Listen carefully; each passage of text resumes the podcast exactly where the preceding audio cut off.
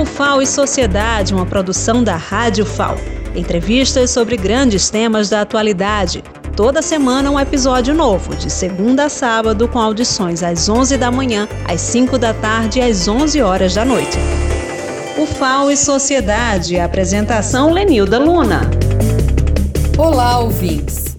Hoje vamos receber em nosso programa o professor Denison Santos, do Observatório Alagoano de Políticas Públicas para o Enfrentamento da Covid-19, que foi formado na UFAO ano passado. O observatório é mais uma demonstração da importância das universidades públicas, da pesquisa científica e do Sistema Único de Saúde, o SUS, para o enfrentamento de graves crises, como é essa pandemia. Infelizmente, perdemos muitas pessoas queridas mais de meio milhão de óbitos registrados no país. Uma tragédia. A vacinação, que salva vidas e que representou um grande esforço da ciência para dar uma resposta rápida diante dessa ameaça à saúde pública, está atrasada no Brasil. Apenas cerca de 12% da população tomou duas doses até agora. Professor Denison, no boletim da 23ª semana epidemiológica deste ano, infelizmente, chegamos à marca de 5 mil mortes em Alagoas.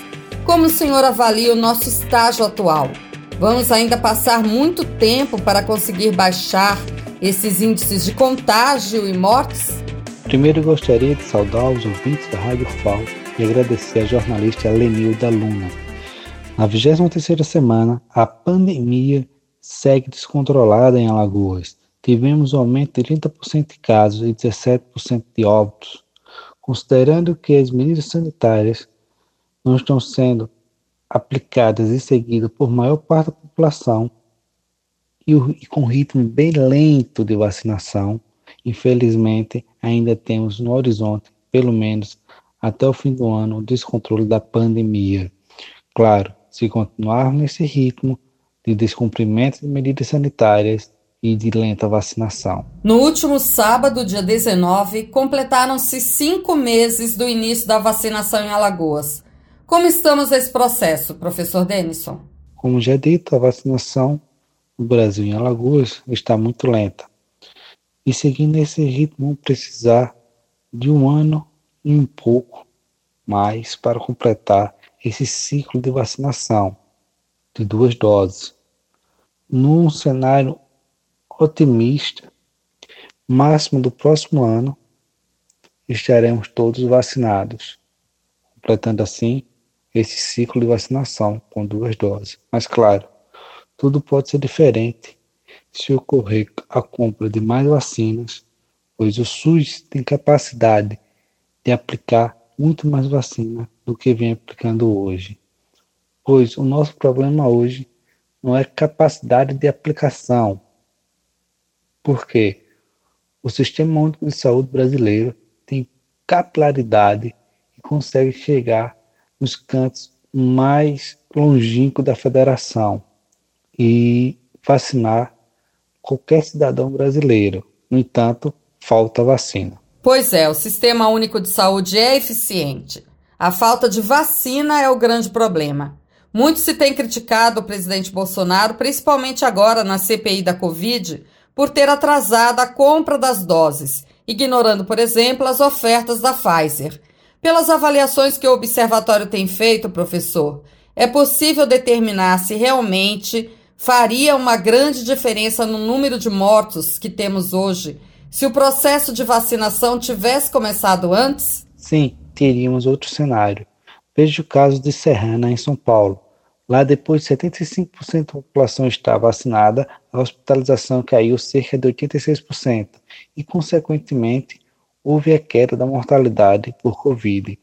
Então, a, de, a demora em imunizar a população provoca a possibilidade de novas variantes e a possibilidade das pessoas adoecerem e, infelizmente, virem a morrer.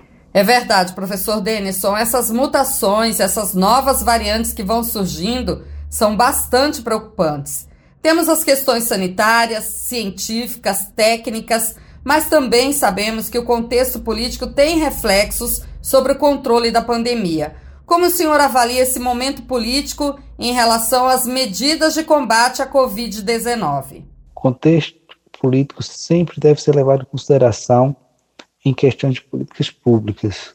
O combate à pandemia tem sido prejudicado pela falta de uma coordenação nacional, o que faz com que cada unidade da federação corra por conta própria, assim não havendo qualquer padronização no combate ao vírus. A essa altura, professor, com tantos casos no Brasil, a contaminação é exponencial? Como fazer para baixar essa curva? Dado em descontrole, podemos falar sim em contaminação exponencial. Só é possível mudar o ritmo de contaminação e até mesmo inverter, achatando a curva com medidas sanitárias e vacinação em massa.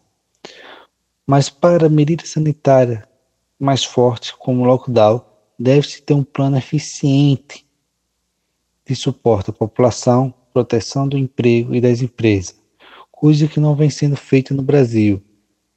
E, claro, com forte coordenação nacional das medidas sanitárias e dessas outras medidas socioeconômicas. Caso contrário, não funcionará como não vem funcionando com eficiência no Brasil, em especial em Alagoas. Professor Denison da Silva Santos, muito obrigada por sua participação hoje no programa. A situação é preocupante e temos que nos mobilizar para resolver o problema. Pode deixar sua mensagem de encerramento. Gostaria de saudar a todas e a todos os ouvintes mais uma vez e que cada um faça a sua parte quanto às medidas de segurança sanitárias e vacinação. Quando for a sua hora, vá se vacinar. Tome a primeira dose, tome a segunda dose. A maioria da vacina precisam de duas doses. E que os governos, nos diversos níveis, consigam prestar mais atenção no que a comunidade acadêmica tem falado e alertado. Também consigam ser mais eficientes no combate ao vírus que vem arrasando as nossas famílias. O programa UFAO e Sociedade fica por aqui. Mais uma vez, nossa solidariedade a todas as pessoas que perderam entes queridos para essa terrível pandemia. Vamos nos cuidar, resistir e mudar o que precisa ser mudado. Até o próximo programa.